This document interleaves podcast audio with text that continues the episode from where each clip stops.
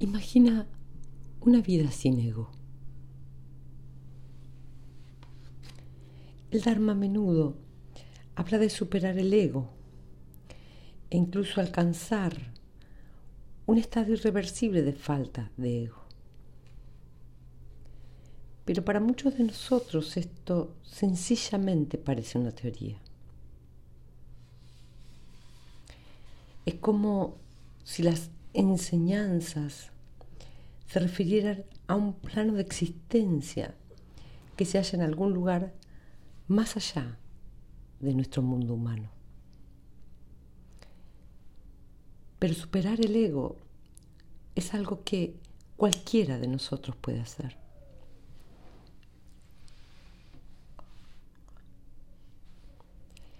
Te has divorciado de tu marido y ahora deberías divorciarte de Pema Chodrón. Unos cuantos veranos atrás recibí este mensaje críptico de parte de Anam Tupten Rinpoche. Cuando le pregunté a qué se refería, me dijo que se trataba de un mensaje inocente y no me dio más explicaciones. Pero más tarde, cuando estaba haciendo un retiro de meditación, vislumbré a qué se refería. Vida tras vida he nacido y he recibido un nombre. Y vida tras vida me he identificado completamente con esa persona. Caí en la cuenta del desperdicio que esto ha supuesto. Qué desperdicio seguir siendo engañada de la misma manera y seguir perdiendo una oportunidad tras otra para experimentar la relajación profunda de estar con las cosas tal como son.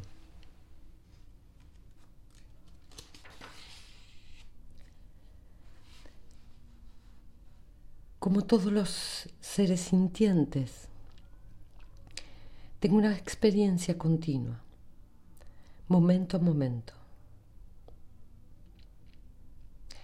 Mis cinco sentidos experimentan visiones, sonidos, olores, sabores y sensaciones táctiles. Y mi mente experimenta pensamientos y emociones. Esto no es en absoluto ningún problema. Esto es lo que significa estar vivo. Una bendición asombrosa y maravillosa. Pero lo triste es que me he seguido identificando con la persona que experimenta todo esto. Esto se ha convertido en la ilusión de una entidad continua fija y separada, que a lo largo de las últimas décadas, décadas he considerado como Pema Chodrón, entre comillas. Debido a esta sensación de ser un sujeto sólido e inmutable que experimenta, me he quedado encallada una vez más.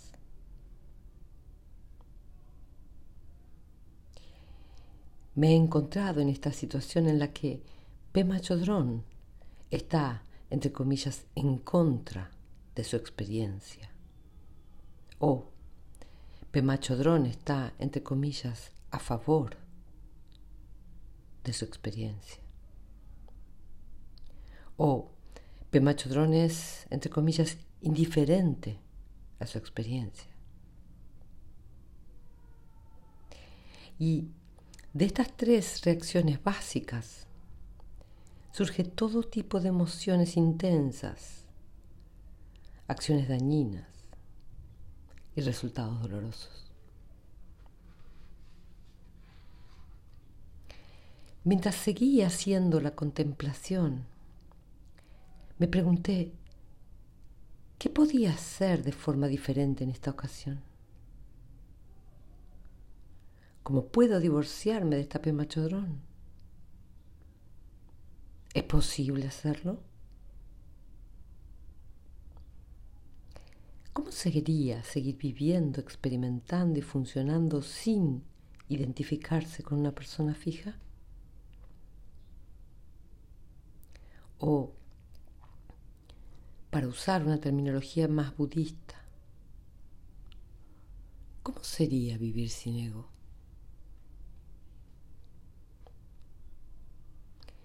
El Dharma a menudo habla de superar el ego e incluso de alcanzar un estado irreversible de falta de ego. Pero para muchos de nosotros esto sencillamente parece una teoría. Es como si las enseñanzas se refirieran a un plano de existencia que se halla en algún lugar más allá de nuestro mundo humano. Pero superar el ego es algo que cualquiera de nosotros puede hacer. La razón por la que es posible vivir sin ego es porque el ego es una falsa identidad. Pema Chodrón es mi nombre, pero no es lo que soy. Tengo muchas otras etiquetas. Maestra, monja, americana, anciana, etc. Pero ninguna de ellas es lo que soy. No hay forma de reducir una persona a un mero nombre, a unas pocas palabras, o incluso a una cantidad de palabras. Nuestros nombres y etiquetas tienen el propósito práctico de ayudarnos a conceptualizar y comunicarnos, pero no son lo que somos.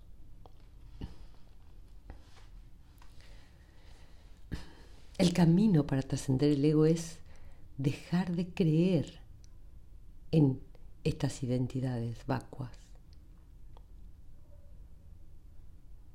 Incluso las personas iluminadas conservan un sentido de ser. Tienen la sensación de habitar un cuerpo. Un, cuerpo en particular que es viejo o joven, masculino o femenino, alto o bajo, de color oscuro, claro. Pero lo que no tienen es un sentido de pertenencia o identificación con su cuerpo o su persona. Pueden hacer cosas sin identificarse con alguien que hace las cosas. Pueden tener experiencias sin que haya ningún sujeto fijo que experimente. Pueden tener pensamientos sin alguien que piense. Esta forma de ser puede parecer extraña, pero puedes experimentar con ella y tener una idea de lo que es. Por ejemplo, cuando comas, piensa en lo que sería, en lo que significaría comer sin identificarte con alguien que está comiendo. Cuando te muevas, explora la posibilidad de moverte sin que haya un sujeto que se mueve. Cuando veas o escuches, pregúntate, ¿cómo sería hacerlo? Sin un oyente o un observador.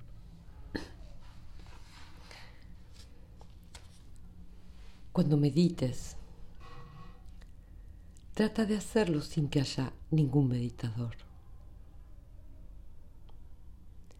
Hagas lo que hagas.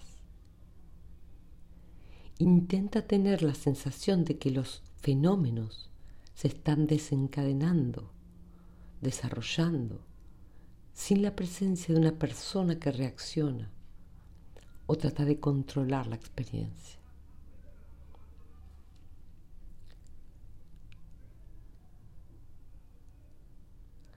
Esto está en línea, está en la línea del consejo de Togme Sampo de no entretener las fijaciones sujeto-objeto.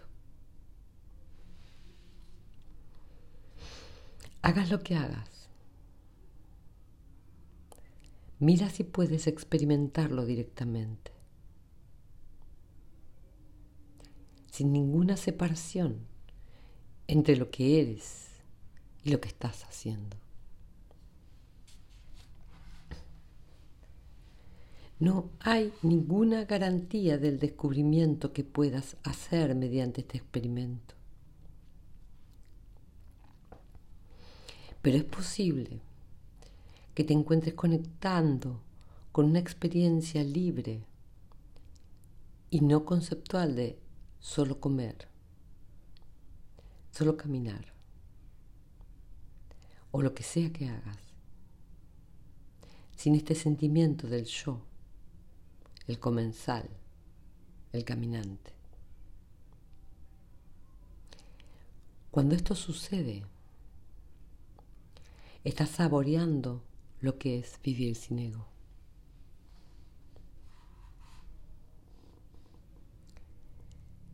La diferencia entre Vivir con y sin ego es como la diferencia entre estático y fluido.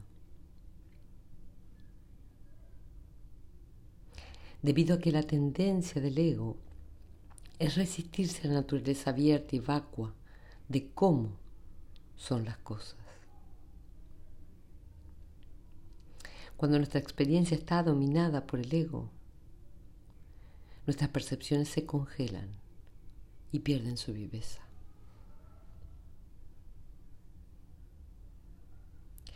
Cuando era joven, tuve un sueño muy interesante que ha permanecido vivo en mi memoria hasta el día de hoy. Estaba en un estado fluido sin ningún sentido de oposición, ningún yo contra ti o yo contra nada.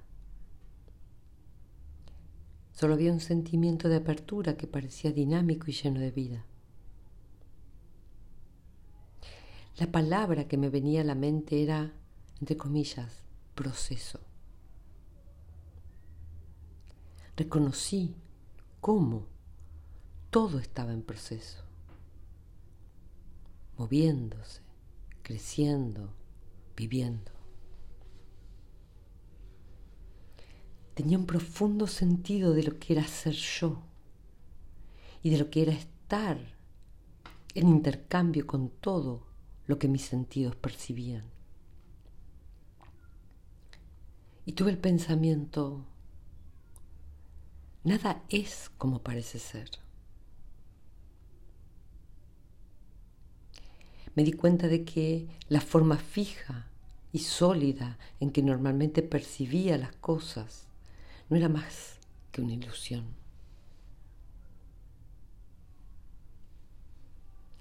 Cuando me desperté fue muy impactante. Abrí los ojos y de repente ahí estaba yo, de vuelta en este mundo congelado. mis percepciones sensoriales eran otra vez las de ver todas las cosas como si fueran fijas. Parecía que todo estaba hecho de plástico, como ese sushi de plástico que exhiben en la puerta de algunos restaurantes japoneses. Recuerdo que esto me resultó muy deprimente. había tenido una experiencia de algo que me parecía la verdad, pero no había manera de regresar ahí.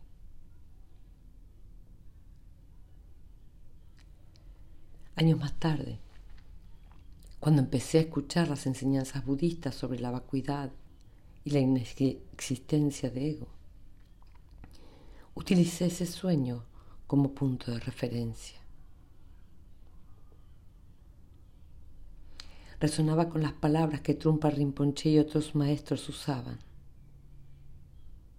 Dinámico, fluido, en proceso, vivo. Pero estos maestros no solo me dieron una idea de cómo se siente la experiencia de la inexistencia del ego, sino que también me señalaron el camino para poder cultivar gradualmente la liberación del ego.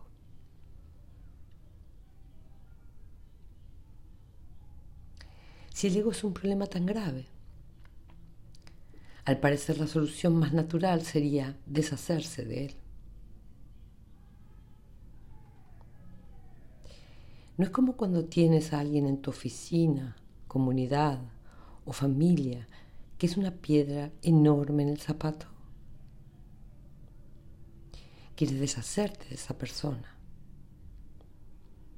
O al menos desearías no tener que volver a verla o tratar con ella de nuevo. Es una respuesta normal a la dificultad.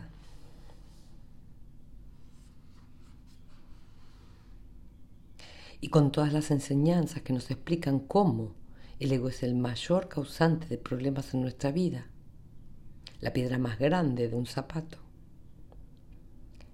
¿Por qué no tratamos de deshacernos de él sin más?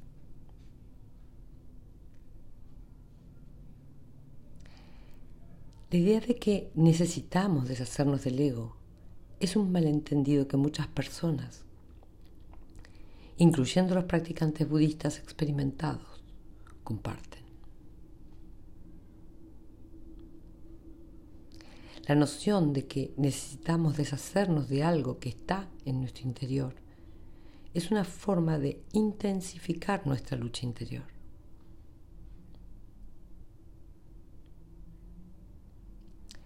Solo hace que inflame nuestra tendencia a no ser amigables con nosotros mismos. Lo que el Buda enseñó en lugar de eso es el método de no rechazar. En lugar de deshacernos del ego, la idea es volverse muy conscientes del ego y de cómo funciona. Solo conociendo de forma muy íntima el ego, este perderá su poder para mantenernos dando vueltas en el samsara.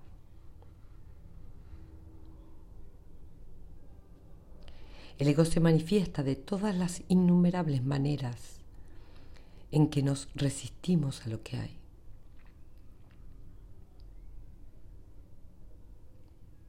Está ahí en todos nuestros esfuerzos por alejar lo que no queremos y atraer lo que sí queremos.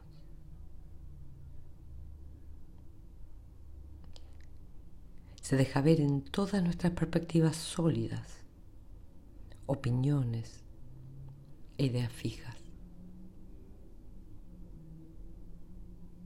Está presente en las formas en que nos identificamos como débil, fuerte, inservible, sabio, competente, indigno, etc.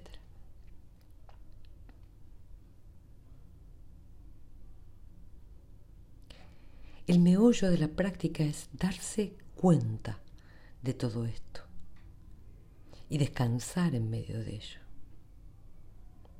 sin tratar de arreglar ni alterar nada. sea lo que sea que surja. Podemos practicar el simple hecho de estar ahí con tanta tranquilidad, curiosidad, y apertura como sea posible.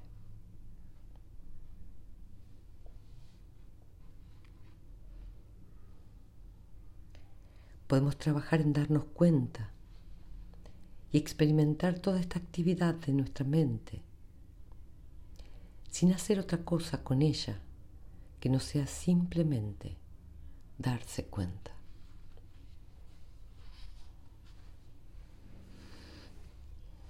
Nuestro viaje hacia la vida sin ego es aprender a soltar, relajarse,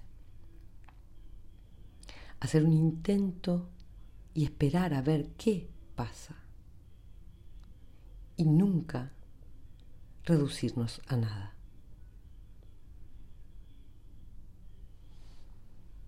Este es nuestro camino,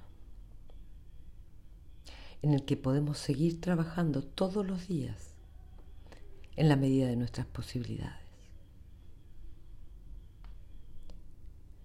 Esto es lo que me he propuesto hacer para mí misma en mi esfuerzo por divorciarme de Pema Chodrón. Es un divorcio amistoso y uno que sé que llevará tiempo.